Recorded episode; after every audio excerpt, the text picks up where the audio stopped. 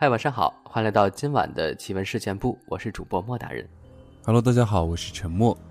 本节目内容呢纯属虚构，故事效果不足为信，也请各位朋友千万不要模仿。哎，陈默，今天呢你带来一个怎样的故事呢？给我们？啊，今天其实我们这个还是之前在网上的那个，呃，作者写的自己的亲身经历啊。哦，但是呃，我在看到这个故事的时候啊，让我想到了就是特别有地区特色的东北跳大神，哦，听说过这个。对吧？就每个地方特色不一样。东北有这个跳大绳，还有出马仙嘛，对对对对，这两个比较著名。说实话，我一直搞不懂这个出马仙和跳大绳他们之间有没有关系啊？或者是说他们就是一个？嗯，这个就好像好像是有区别的，好像是有区别的，啊，但是呃，具体嗯要看我们这个有没有听众是东北的，因为好像东北那边这个东西很常见，就不是说可能像我们这边特别少啊，因为在我们这边可能只有在嗯。农村里面会有瞎子算命，这个是我我家里人有去算过，哦，很灵的，就是那种瞎子，哦然后你过去他会哎家里几口人啊，怎么样怎么样怎么样的啊，我们这边会比较少一点，但是好像在东北这类的东西会特别特别多，所以也希望大家这个东北的朋友啊，在我们评论区可以帮我们解答一下，在你们那边跳大神跟出马仙是不是一回事？嗯，那今天这个节目是跟这个东北有关吗？对对对，那我们就来听听陈默分享的这个故事啊。嗯。今天继续分享知乎上的作者安迪写的故事。今天要讲的这件事，相信大家都会感兴趣。这是我亲眼目睹的东北跳大神的过程。其实一直想和大家讨论一下东北地区的巫术文化，但是这个话题很大，一时半会儿说不清楚。那么我先抛砖引玉，说一个小故事。之前和大家保证过，我讲的所有故事都是亲身经历的，或者是亲近的人亲口讲述的亲身经历。也就是说，我能保证故事的真实性。在东北，出马仙、跳大神，实在数不胜数。先不说我自己亲身经历的，单单是听过的故事，没有一千，也有八百。而大家讲述这类故事的时候，多半也是听别人讲述的，口口相传。在这过程中，就不可避免地增加了一些夸张元素。讲述者也会不可避免的或多或少按照自己的方式进行了加工改编，这就会导致我们听到的故事往往与事实相差甚远。所以，我讲给大家的第一件关于东北萨满文化的故事，不是听说的，而是我自己亲眼看到的。这是其一。其二，自己亲身经历或者旁观的类似事情也是数不胜数。自己一直没想好从哪个说起，怎么开这个头。那么就简单一些，从我第一次接触起这类事开始说起。那时的我大概三四岁，亦或五岁，确实记不清了。总之那时候很小，还没有上幼儿园，而父母每天上班，只有下班之后才会从外婆家把我接回家。我小的时候是在外婆身边长大的。那一年，外婆生了一种病，民间俗称“蛇盘疮”。后来长大之后，我记起当年的事，自己查过，并咨询过医生。这种病，医学上叫带状疱疹。去了很多次医院，药吃了不知道多少，药膏也是反复的涂，可是还是愈发严重，腰上的疮越来越多。带状疱疹多见于腰部。患处呈条状分布，就像一条蛇盘在腰上。那时候民间有一个说法，长了蛇盘疮，如果蛇扣了头，首尾相连，那这个人就救不活了。外婆的病怎么治也治不好，家里人都很着急。后来听一个邻居说，在某某村子，有人专门会治蛇喷疮，治一个好一个。反正医院治了这么久也没有效果。不妨过去试试。打听好了确切地址，外婆带着我，在某天中午，就让我舅舅把我和外婆开车送到了那家人门口。舅舅下午有事，就先走了，约好晚上几点钟过来接我们。开始的时候，我以为是什么民间赤脚医生，懂一些偏方，专门能治蛇盘疮。时至今日，民间仍然流传着各式各样的治疗某个疾病的偏方，有些偏方确实有效果，很难说是没有科学道理的。我和外婆进了那家人屋子，说明来意。对方是个老女人，之所以说是老女人，是因为对方感觉上了年纪，不是很大，不是老太太那种，但是外表却显得很苍老。对方听说我们来意之后，说知道了，听我安排吧，显得很是从容。我估计是很多人都为了这个病专门来找他，他已经习以为常了。很有可能，这已经变成了他的主要职业。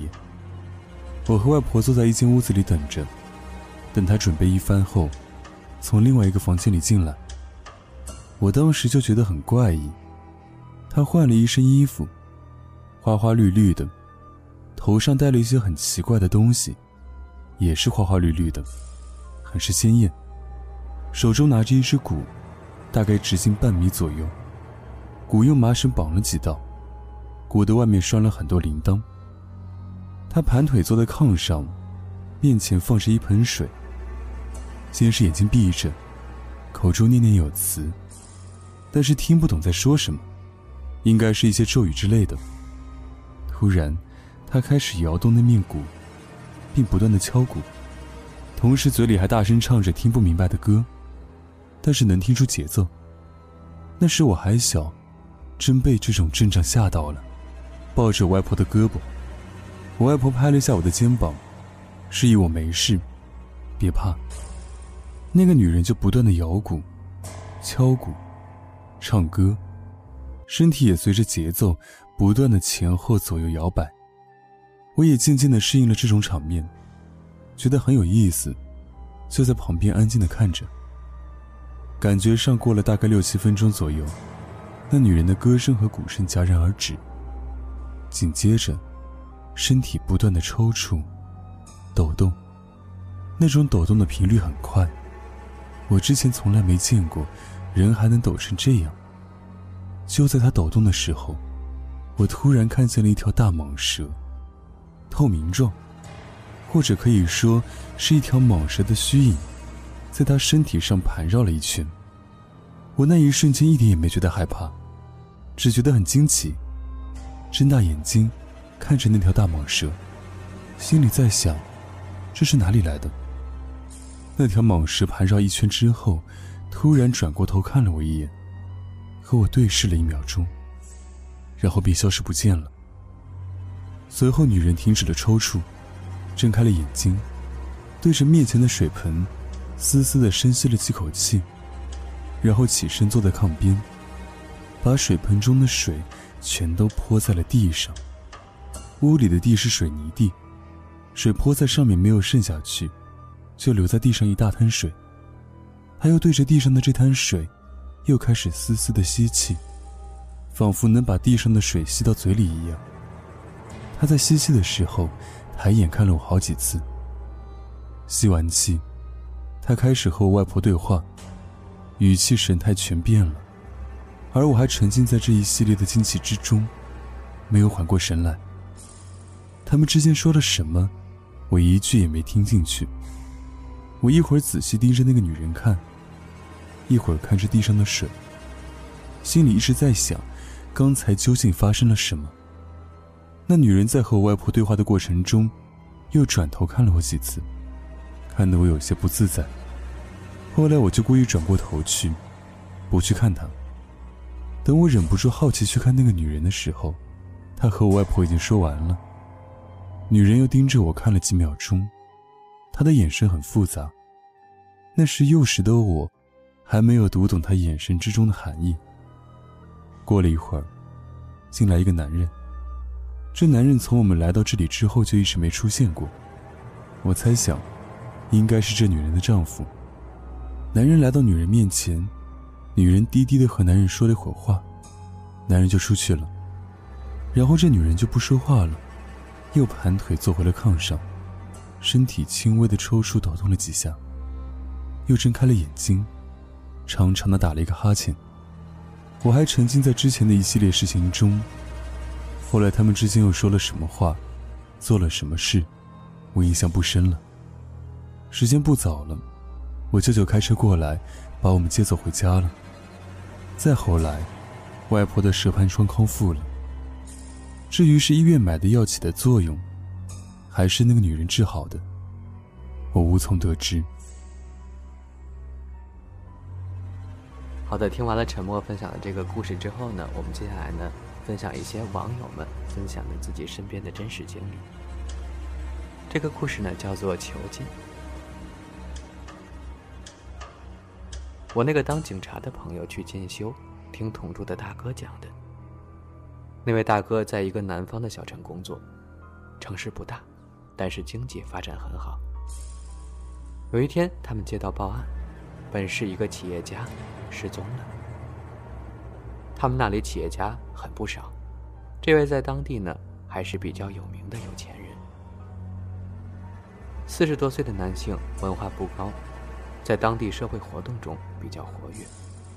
换句话说，这个人在当地挺有影响的。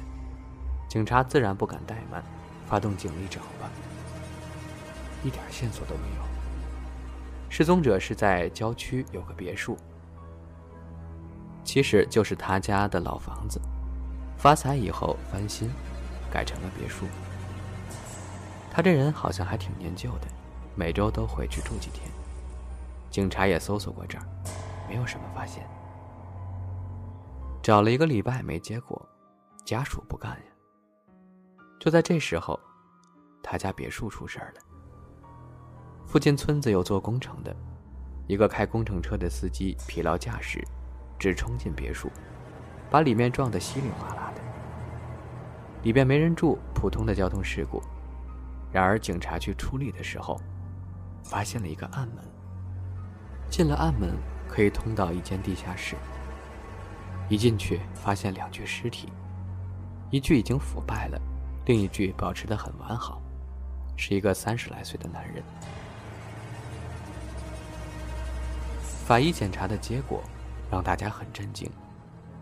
那个腐败的尸体就是那个企业家的，死因是心脏突发的问题，术语我忘了。通俗的说呢，就是吓死的。而另一具尸体虽然保存的很好，但是死去已经十几年了。这事儿后来不了了之。后来他们家传出的消息，十几年前企业家是带回过一个。农民工，两三天以后就不见了。而他死亡的地下室，警察说，根据检测，除了企业家，没人能够进去，而且他的家人都不知道地下室的存在。看来是被他害死的农民工来报仇了。我表妹的舍友小胡，大学刚毕业的时候，和另一个同学合租了一间房子。他们很满意，因为地点虽然偏了一点但是离他的公司不远，而且里面各种家具非常完备。他们租房的价格，本来能租个带床的屋子就不错了，而且屋子还不小呢，一人一间。小胡的屋子里，进门左手是一套衣柜，与衣柜平行的就是他的床，衣柜和床隔着有三米左右，床对面贴着墙。是个梳妆台，是前面的房客留下的。搬进去半个来月吧，一天晚上，小胡睡着了，迷迷糊糊的起来想喝水，睁开眼睛，却看到梳妆台前正坐着一个人。那人背对着他，借着窗外的光，能看清背影。镜子里反光的面貌看不清楚。不过可以肯定，不是他舍友。舍友是个小胖子呀。按说睡醒看到这样的情景，正常人肯定是吓坏了。小胡却心情很平静，他自己都不知道是怎么回事，反而还细细的看了几眼。越看这背影越眼熟，不知怎么的，他又睡着了。这姑娘胆子可真大呀！第二天醒过来，他认为不过是做了个梦。不料当天晚上，睡着睡着，他又醒了，依然是那个人影。这回他可有点害怕了。这姑娘心眼太多，第三天晚上，说自己要用大写字台。大写字台在合租的小胖姑娘屋里，那姑娘实在，就跟他暂时换了屋子睡。晚上，小胡没睡，看着表，到了前两日醒来的时间，他轻轻的走过去，说不害怕，谁信呀？心里能不害怕吗？推开门，果然那个背影还坐在那儿。这次小胡看到的。是他的侧脸，啊，居然是我自己，怪不得看着眼熟呢。小胡不由得惊叫一声，这一下把舍友吓醒了。他第一反应是：“哎，你坐那儿干嘛呢？”紧接着就看到站在门口的小胡，两个小胡。舍友吓得不能动了。第二天他俩都没上班，找房搬家。好在搬家以后，再也没出过什么怪事儿了。